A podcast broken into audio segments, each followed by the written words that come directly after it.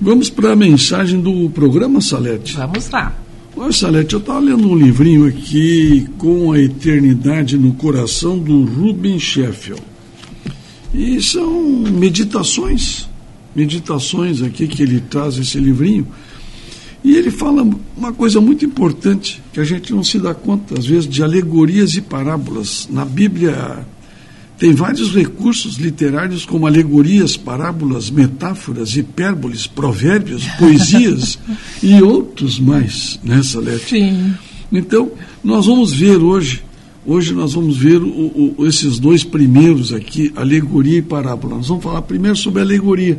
O que, que é uma alegoria? Isso, São figuras de linguagem, aqui. gente. É, é um modo de expressão, né, Salete? É. Que apresenta um objeto para dar ideia de outro, Salete. Essa que é a verdade, né? Então, um, um exemplo disso se encontra no Salmo 80, onde Israel é comparada a uma videira no Egito. Então, essa muda, ela foi transplantada e deixou raízes na terra prometida. Amém. Isso ilustra como Deus trouxe o seu povo do cativeiro egípcio e o levou para a Palestina, onde ele prosperou e se multiplicou. Então, um exemplo desse Salmo 80, né, que compara que compara comparando a uma videira do, do Egito, né? Mas nós temos um exemplo aqui melhor ainda que eu trouxe também, Salete, que é em João, capítulo 15, Cristo usa uma alegoria também semelhante ao Salmo 80, que é a da videira e dos ramos, né? Em João, capítulo 15, nós vamos ler um pedacinho dessa parábola. Nós vamos ler um pedacinho dessa alegoria. Alegoria. Desculpe, né? Então nós vamos trazer um pedacinho dessa alegoria. E diz aqui na Bíblia o seguinte: eu vou ler para vocês para depois a gente comentar.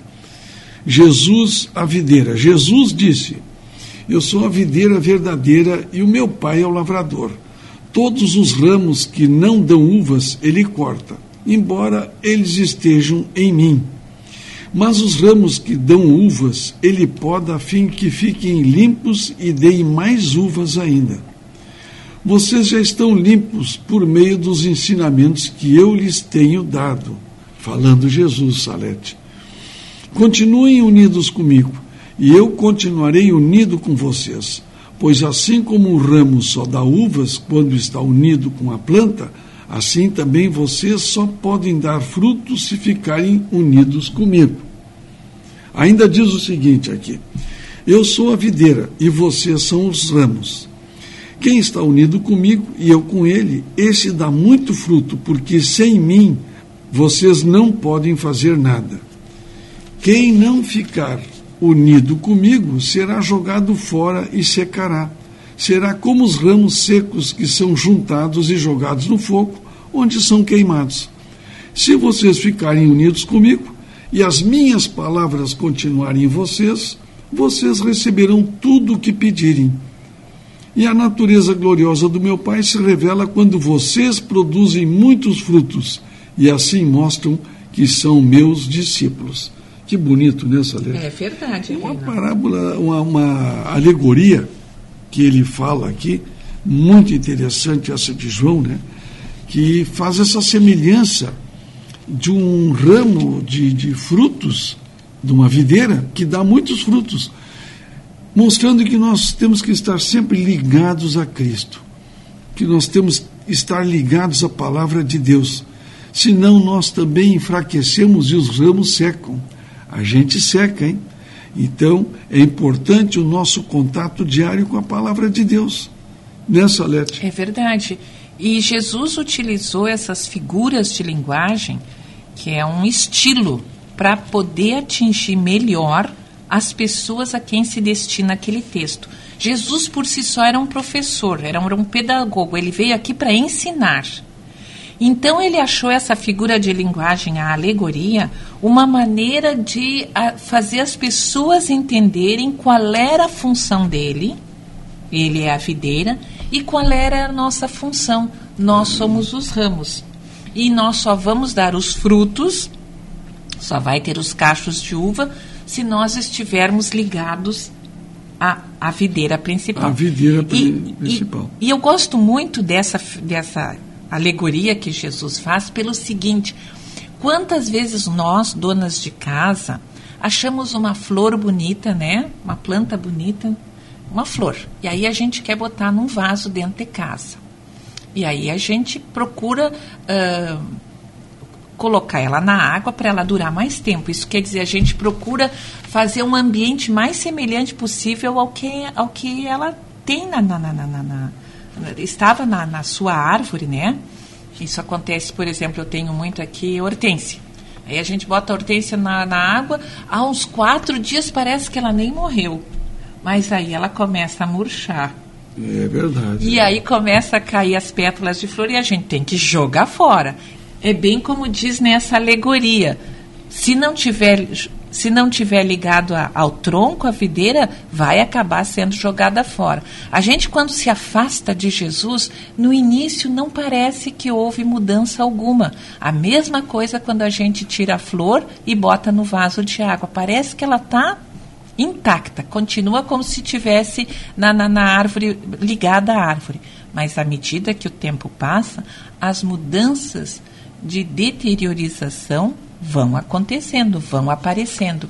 Assim como caem as pétalas da, da hortência, nós também vamos sofrendo essas mudanças que a gente às vezes não percebe. São tão gradativas, são tão pequenas do nosso afastamento de Jesus que a gente não percebe. Mas lá no fim, a gente vai ver que está muito diferente do início, quando a gente estava ligado a Cristo.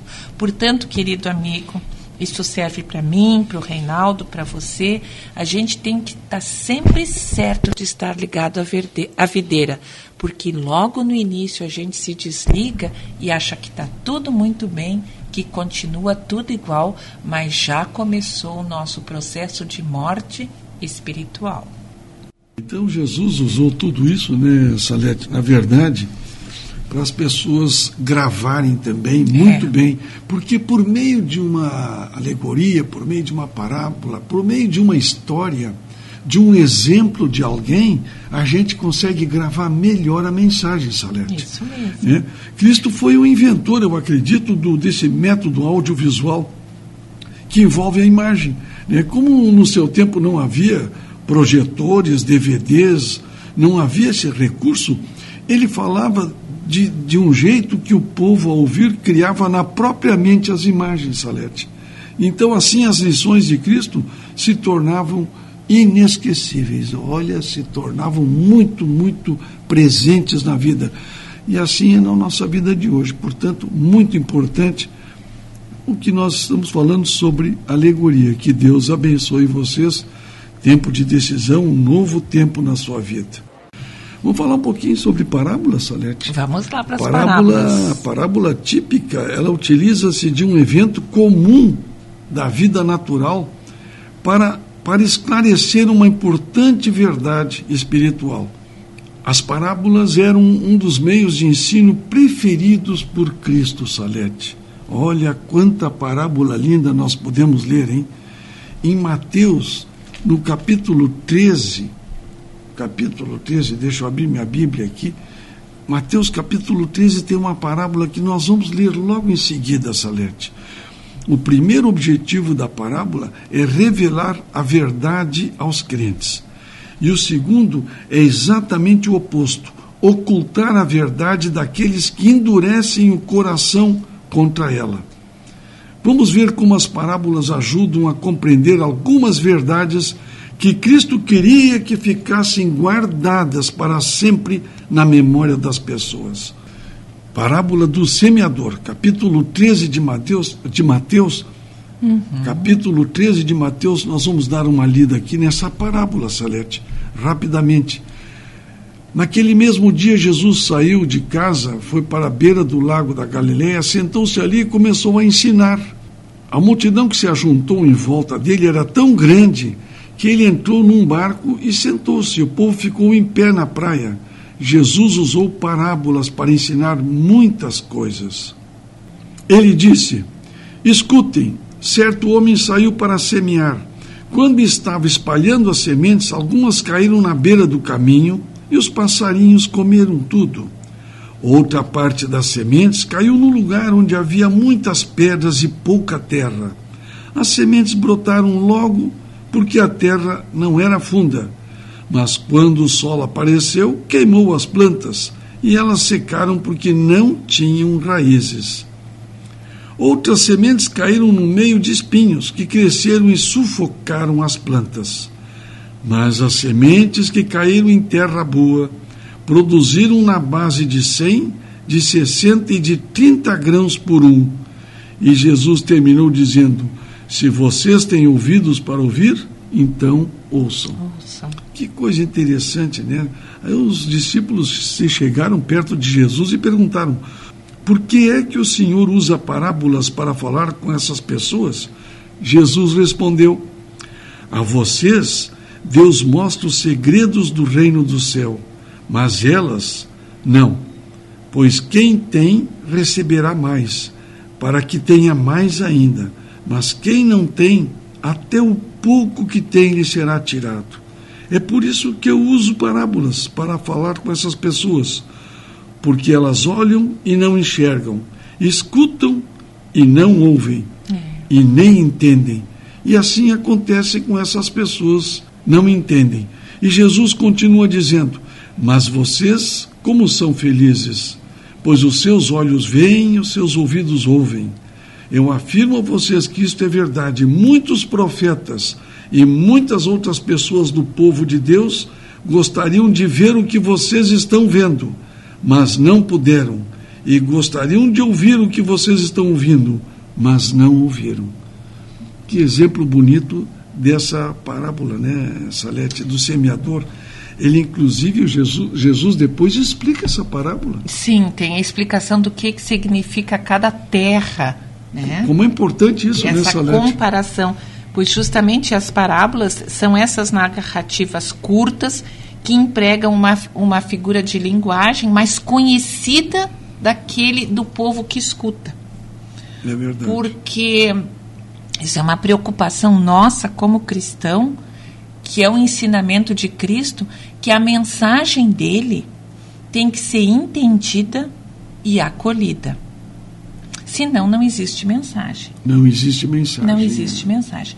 E Jesus fez de tudo para que a gente entendesse o que é o reino dos céus, entendesse como é o viver cristão, entendesse aquilo que ele queria que nós soubéssemos para a gente ser feliz. E ele usou essas figuras de linguagem, essas parábolas, essas alegorias, essas metáforas, essas narrativas, não é? Para que a gente entendesse, vivesse e, e, e fosse acolhida dentro de nós. Então a mensagem de Jesus foi efetiva. Tanto é que os discípulos, depois, no livro de Atos, se vê eles percorrendo Macedônia, Grécia, dis, eh, disseminando a palavra de Deus. E é esse é o nosso também a nossa missão hoje, falar dos outros de Cristo, dos seus ensinamentos, mas de uma mensagem que os outros entendam e aceitem. Jesus explicou sobre as sementes, no final ele diz o seguinte aqui da, da parábola Salete. No capítulo 13 de Mateus ainda, lá no verso 23, ele encerra a explicação. E as sementes que foram semeadas em terra boa são aquelas pessoas que ouvem e entendem a mensagem e produzem uma grande colheita. Né? Uma 100, outras 60 e ainda outras 30 vezes mais do que foi semeado. Quer dizer, as pessoas divulgam a palavra, as pessoas vão disseminando aquela mensagem de Cristo. E é isso que ele queria que todos nós fizéssemos nessa lete divulgar a sua mensagem corretamente. Amém. Então, acho que é muito importante essas alegorias e parábolas, né, Salete? Se, se, se Jesus tivesse dito, Salete, vocês devem ser persistentes em sua vida de oração, seus ouvintes esqueceriam em cinco minutos disso, Salete. Mas... Se ele dissesse isso, né? em vez disso, ele contou uma parábola de uma viúva que continuou rogando ao juiz iníquo que a ajudasse até que o juiz, por fim, resolveu atender aos pedidos da viúva e fazê-la parar com as queixas. É. Essa parábola é interessante. Eu gosto é muito. É insistência, né? É persistência. Isso é para tudo na vida e para oração mais do que nunca, né? A gente sabe, ah, não adianta orar que, que eu já orei toda essa semana, todo esse mês e não, e não aconteceu, não houve mudança. Às vezes a, a mudança não é naquilo que a gente pretende, mas é em nós mesmos. Então a oração sempre dá certo. E a gente deve continuar orando, orando. Às vezes ocorre décadas para a gente para a pessoa ser alcançada, né? É, e, Mas e, tem que continuar orando. Continuar orando em tudo. Ele, inclusive, nessa parábola da, da, viúva e do juiz, ele contou essa parábola mostrando aos discípulos que deveriam orar sempre e nunca desanimar. Amém. Né? Em certa cidade que havia esse juiz, né, a viúva estava sempre insistindo, né? E portanto, e, portanto essa parábola da, da, viúva e do juiz ela é muito significativa, né, Salete? Eu gosto. Para que a gente não se afaste, né? Cristo ele fez a aplicação da parábola. Eh, se um juiz injusto que pouco se importa com uma viúva pode ser levado a agir mediante súplicas persistentes, né? Pela persistência dela, quanto mais o Pai Celestial vai responder aos que são constantes em orar a Amém. Ele, em pedir a Ele. Né? Amém. Então, Jesus disse para sejam insistentes, peçam e vocês receberão. Então, e através dessa parábola a gente tem mais facilidade de lembrar como nós devemos ser persistentes na oração, é isso? É, Cristo mesmo ele poderia ter dito: sejam humildes quando orarem. Em vez disso, ele contou a parábola do fariseu e do publicano que subiram ao templo para orar. Uhum. O orgulho ridículo do fariseu e a humildade do publicano ensinam a lição de Cristo de modo simples mas que a gente não se esquece. São parábolas, estão em Lucas capítulo 18, verso 9 a 14, está essa parábola do, do fariseu e do publicano, muito importantes, mostrando como um orgulhoso não quis ouvir a palavra, né? mas uma humilde pessoa ensinou uma lição muito importante de Cristo. Através das suas parábolas, Cristo tornou o reino de Deus compreensível aos humildes de coração, querido ouvinte. E delas, dessas parábolas, emergem a, a grande verdade. Se você se sente à vontade com o reino de Deus aqui e agora, também vai se sentir muito bem durante a eternidade. É, só voltando para como a gente deve orar sem cessar, né? Tu falaste da, da do juiz e da viúva, né? Uhum. E aí diz ainda assim Mateus 7, que reforça essa ideia da oração, não é? Sim. Se nós, nós, Jesus disse para nós: se vocês, sendo maus, sabem dar boas coisas aos vossos filhos, quanto mais o Pai, Deus que está no céu, dará o melhor para vocês. Dará é? o melhor para então, vocês. Então, vale a pena orar. Vale a pena orar. Que Deus abençoe a todos. Estamos com o programa Tempo de Decisão, um novo tempo na sua vida.